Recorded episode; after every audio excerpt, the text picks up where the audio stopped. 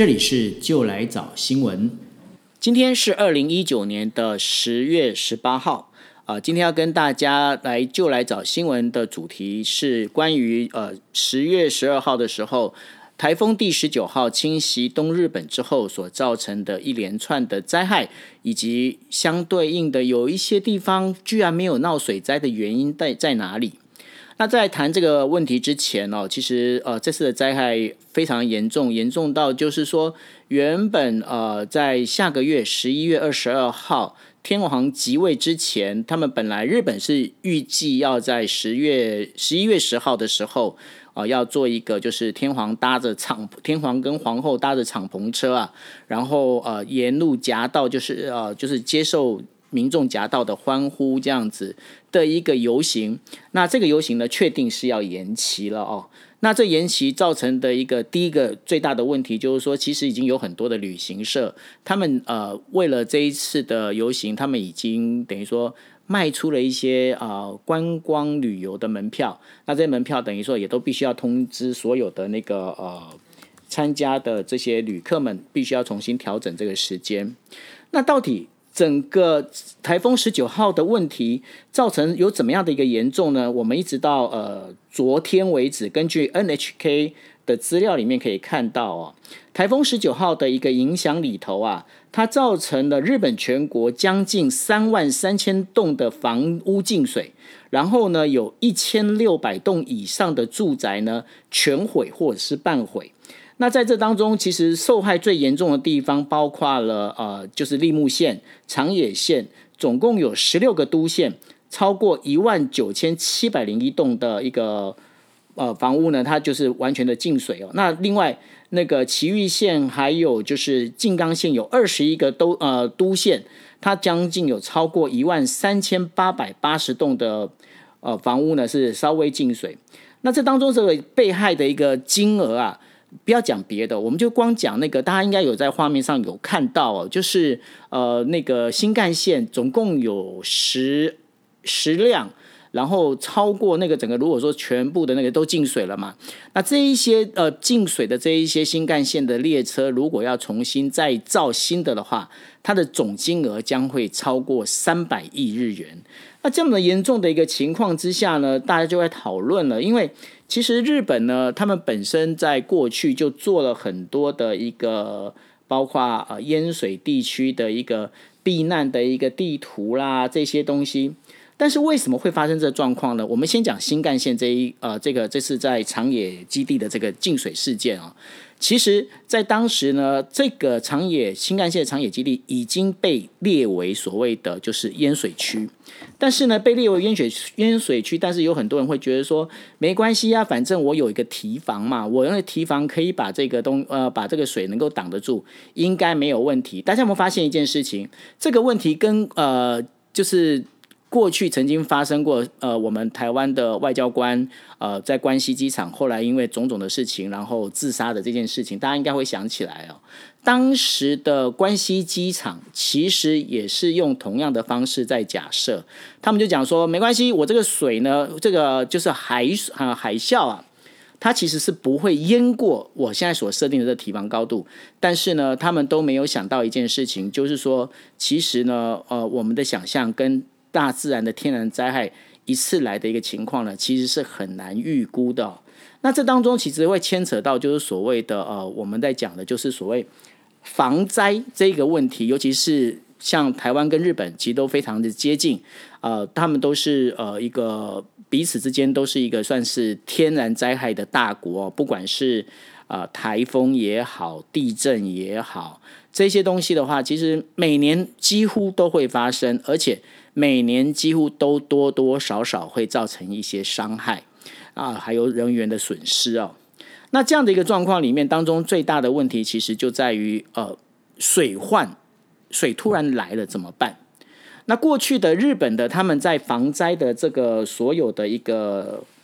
算是策略里面呢。他们有一个东西，他们现在也开始来思考，就是说过去的这样的一个想法到底对或不对？他们在想什么呢？因为过去的防灾其实是以呃行政区域做划分，什么叫以行政区域做划分呢？打比方说，就是说你今天你是呃，我们就用台湾来比例好了。就比方说你是新北市，你就新北市的一个区域；你是台北市，你就台北市的防灾构想。但是呢，在今呃这一次台风十九号在日本造成的影响里面，就有一个很严重的一个问题，就是说这样的用行政区域来划分的防灾的一个体制，到底是对还是不对？为什么呢？因为这当中有时候，比方说。一条河，像呃，在福岛泛滥的这个叫做阿布卫川这条河，它本身呢，其实从上游到下游，它其实它已经通过了好几个行政单位。那通过好几个行政单位，今天上游所今天如果防灾没做好，到下游这边的水患会发生的时候，其实都是一一体的，都是连带的。所以呢，他们现在也开始来思考，就是说。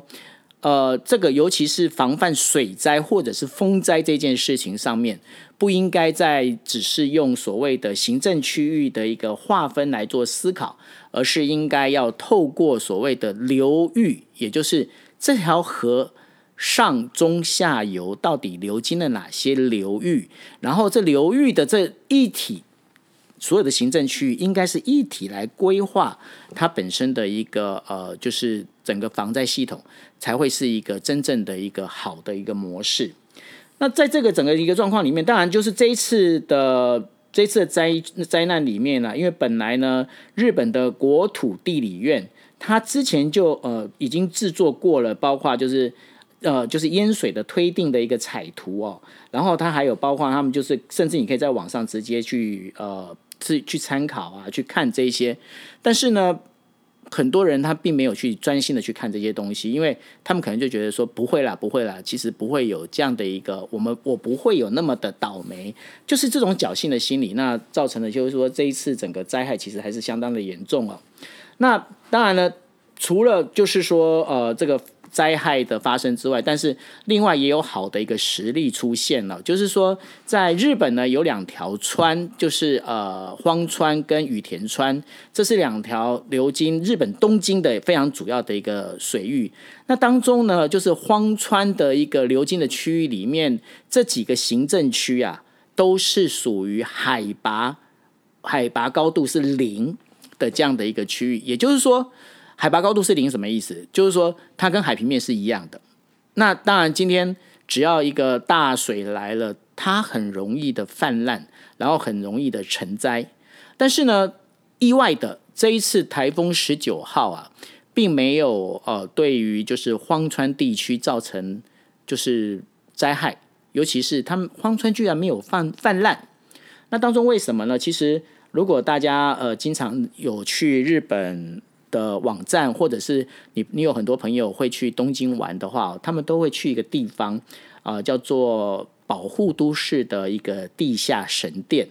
那这个地下神殿到底是怎么样的一个情况呢？它的就是盖在大概是埼玉县那个地方哦。那它是用一个整个 做着有很像希腊神殿，非常非常的高。那它的一个非常高度是怎么样呢？它是叫做。首都圈外扩放水路，那这个放水路呢，其实它的整个一个长度呢是总共有六点三公里长，然后它的深度也相当的深。那在这深度里面，就是说大家如果可以去上网去找一下这个就是巨大神殿的一个画面哦。那这一次呢，其实这个神殿发挥了非常大的功用。为什么？因为荒川的水其实后来还是整个就是突然之间暴增。哇，它整个就增起来之后，但是呢，这个巨大的有点像雅典神殿这样的一个地下宫殿啊，它整个其实就是一个储水槽。它除了有多少水呢？这一次据说除了大概有十三个东京巨蛋多的那么多的水在里面。那后来呢，他就把这些冒出来溢出来的这些水，先储存在这个巨大的神殿里面。那等到荒川的水慢慢的消缓、慢慢的稳定了之后，它在呃，就是呃，当天台风的台风天过后的那天的晚上七点钟，才开始再把这些水慢慢的排泄出去。也就是说，它这个巨大神殿的一个作用里面是一个调节池的一个作用。当然了，那有很多的人听到这里就说：“天哪，我们也没那么多的经费啊，尤其是一些行政单位，他说我又没有那么多的经费，我也没那么多的钱，我该怎么做呢？那在另外有一个地方，其实有一个类似的一个，我觉得反而更适合我们台湾来学习的，就是呢，在立木县呢有一个叫做呃，就是佐野市的地方。那佐野市的地方呢，他们就做了一个东西，他们是把河川旁边加盖了堤防，但是呢，堤防当中有一小段，比方说你这堤防高啊，比方说我们随便讲了啊，比方说它的高度是八米。它有一段的堤防，它只设了大概五米。为什么要设五米呢？因为它要让部分河川溢出来超过五米的水流到，就是堤防外堤防跟内堤防当中，它又做了一个呃，就是一个算是蓄水湖。然后它要让这些水先流到这个蓄水湖。这蓄水湖的容量有多少？它可以容纳大概是十二个东京巨蛋那么大的一个呃，就是呃容容水量。那这个融水，这个等于说这个湖呢，它本身的作用，在平常就是比方说旱季啦，或者是呃没下雨的时候呢，其实它本身它其实就是一个呃河滨公园，它是一个游乐的场所。那等到呢，就是说今天万一河川暴涨的时候，河川在经过了外堤防的时候，它会先有部分的水会先进到，就是这个他们命名叫彩湖，彩色的彩，进到彩湖。这地方先被储存，彩湖呢，先蓄积了大概十二十二个东京巨蛋那么大的一个体量的一个水之后，那一般来说，在目前的一个预测里面，它就可以去防范因为河川暴涨而造成的一个泛滥的一个现象。当然，就除了彩湖之外，另外有一个呃，像当天呃，还有就是大家如果有注意，就是橄榄球赛的话，因为世界杯的橄榄球赛刚好在日本举行。当天呢，其实在下大雨的时候，只有一个地方举行了，就在横滨。那横滨体育球场呢，为什么它可以它可以去办这件事情？因为它也用了类似的一个做法，因为横滨体育球场它就离河边非常近，但是呢，它整个体育球场，它把那个球场。整个加高，加高之后，底下的就变成是一个蓄水湖。那到时候那一天，呃，就是下大雨的时候，其实水还是满出来，从堤防外满出来。但是它会先宣泄到这个体育球场底下的这个蓄水湖里面。那进到蓄水湖之后，其实就不会影响到球场的比赛。所以那一天的呃橄榄球赛其实是呃非常顺利的一个完成了。那这样的一个做法里面，其实呃在呃。台湾有很多地方有类似的一个做法，那当中最明显的其实呃就是宜兰县。宜兰县呢，在过去如果大家有注意到新闻哦，宜兰过去会经常会发生一件事情，就是说只要一下雨，你就会发现哇，全部都是在淹水。那这些淹水，他们真的淹掉的地方都是一些农田。当时就是我在小时候啊，因为我宜兰出生的嘛，然后那小时候我就会觉得说，天哪，我们宜兰的这个排水道的设计也太烂了吧？为什么这些水都会淹到农田里面呢？直到有一天我遇到了一个好朋友赖青松，赖青松还跟我讲，他说其实哦，这就是呃，因为南洋溪经常会泛滥，它经常泛滥，其实这是鲜明的一个智慧，也就是说，你泛滥没关系。但今天我让这一些所有的水稻田啊，可以当成类似调节池的作用来做调节。但是呢，最近的状况有一点改变，为什么呢？就是最近在宜兰有越来越多人喜欢到宜兰去盖民宿啊，然后去做这些。那因为你知道盖民宿哦，他们的民宿会盖在哪里？或者盖一些等于说别墅啊，他们就去买了农地嘛，因为。现在农地很多人已经不种田了，然后他们就把这农地买过来，买过来，那农夫就觉得说，对啊，反正我就已经不种田，这就卖掉好了嘛。啊，买过来之后，他们在做什么？他们把这个农地呢往下刨，刨深了之后，因为要打地基嘛，因为你要盖你要盖别墅，当然要打地基喽。那你打了地基，你排你刨了之后呢，这个农田它本来是有算是调节池的一个作用。那因为你建议上面已经盖了孔骨力，你东西你都做好了，那当然你就没有这个调节池的这个作用可以发生。那再加上就是宜兰本来就是因为过去都是一个农业的关系，它的它并没有做一个非常完善的全线的一个所谓的下水道的一个系统，那也就变成是说，你今天你的家庭废水，你这些所有东西，你就一样都会排到了，因为你知道。在都市建设里面，其实有分上水道跟下水道。那下水道是包括了一些我们生活的一些呃，就是脏水啊，包括排泄的这些水，全部都要走下水道。那其他的水是要就雨水啊这些是走上水道。那当这些呃民宿过于泛滥的时候，或者是这些别墅过于泛滥的时候，当这些水全部就是上下水道合在一起，平常的时候已经就已经有这些问题了。那你只要一遇到下雨的话，又少了好几个调节池。其实这也是宜兰县未来的一个很值得思考的一个问题哦。那回到就是整个我们在提到就是所谓的天然灾害跟防灾的这一个部分，呃，日本它这一次的两次成功的一个几个案例里面呢，我觉得我们可以去思考就。我们现在在，如果你今天有经常经过，就是不管是新店溪或者是淡水河，你也发现我们在非常善用就是河滨公园。那河滨公园其实为什么它往外拓，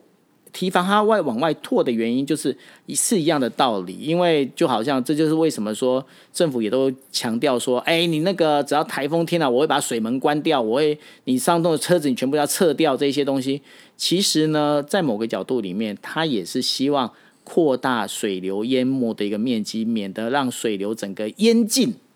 这个我们的住宅区里面，造成更大的伤害。好的，那今天跟大家分享的就来找新闻，就是从日本的台风第十九号造成的种种影响里面来思考，我们台湾对于呃就是水害防灾这件事情该怎么来做啊？谢谢大家，我们明天见。